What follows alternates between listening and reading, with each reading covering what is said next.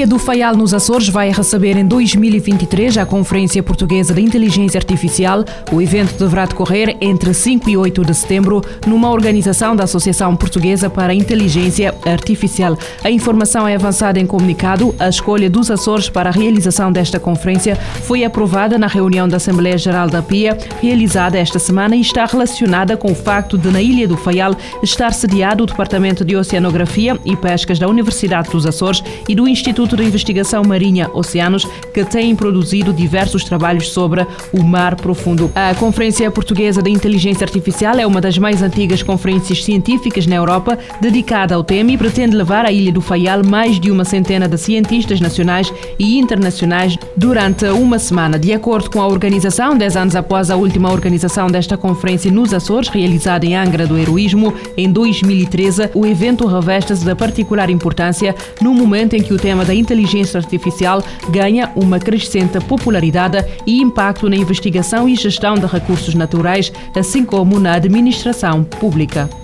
O Apple Watch mais barato deve ser apresentado hoje. Será um dos novos relógios inteligentes que a Apple deve apresentar no seu evento anual. O Apple Watch Pro pode estar a receber grande parte das atenções dos aficionados do relógio inteligente da Apple, mas, de acordo com o New York Times, a Apple planeia apresentar um novo modelo que será mais acessível. De acordo com a publicação norte-americana, a Apple vai apresentar um Apple Watch que é mais barato do que a Apple Watch CE, até aqui o modelo mais acessível do catálogo de relógios da tecnológica de Cupertino. De acordo com a empresa, o objetivo é competir mais agressivamente pelos clientes mais jovens de relógios inteligentes. A Apple deverá apresentar esta quarta-feira um três novos modelos, entre eles o mais aguardado, o Apple Watch Series 8. Astronautas chineses concluíram com sucesso uma caminhada espacial. Dois dos três astronautas a bordo da Estação Espacial Chinesa completaram na sexta-feira uma caminhada de seis horas no espaço, sem incidentes. A caminhada espacial foi a primeira realizada durante a atual missão Shenzhou 14, que começou em junho e deve durar seis meses. A Agência Espacial Chinesa divulgou um vídeo dos dois astronautas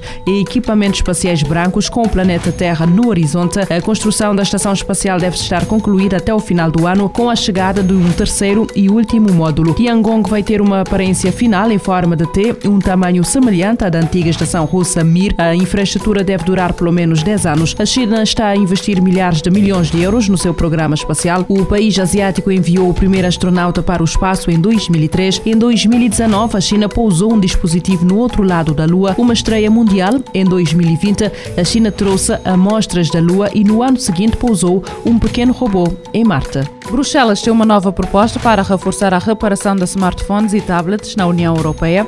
De acordo com uma nova proposta, os reguladores europeus querem assegurar que as fabricantes disponibilizam pelo menos 15 tipos de componentes diferentes a entidades especializadas em reparações durante cinco anos. No início do ano entrou em vigor a Lei das Garantias, que estabelece que as fabricantes têm de garantir peças para reparações dos equipamentos vendidos durante 10 anos na União Europeia.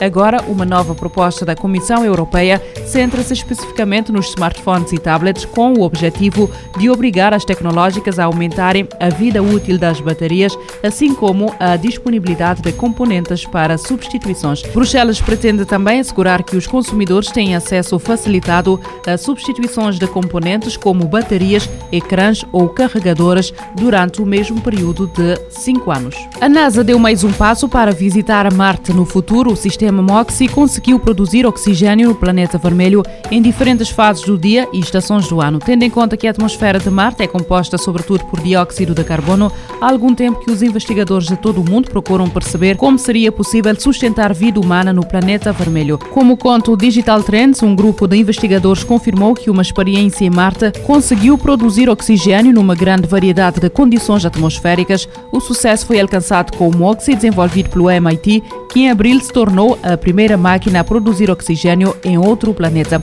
A experiência não servirá apenas para produzir oxigênio em Marte, com os os cientistas já também estarem interessados em desenvolver métodos para armazenar oxigênio no planeta.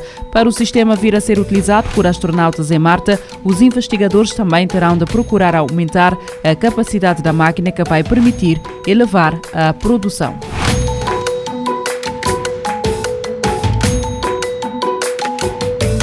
Futuro agora, com o apoio da Agência Reguladora Multissetorial da Economia.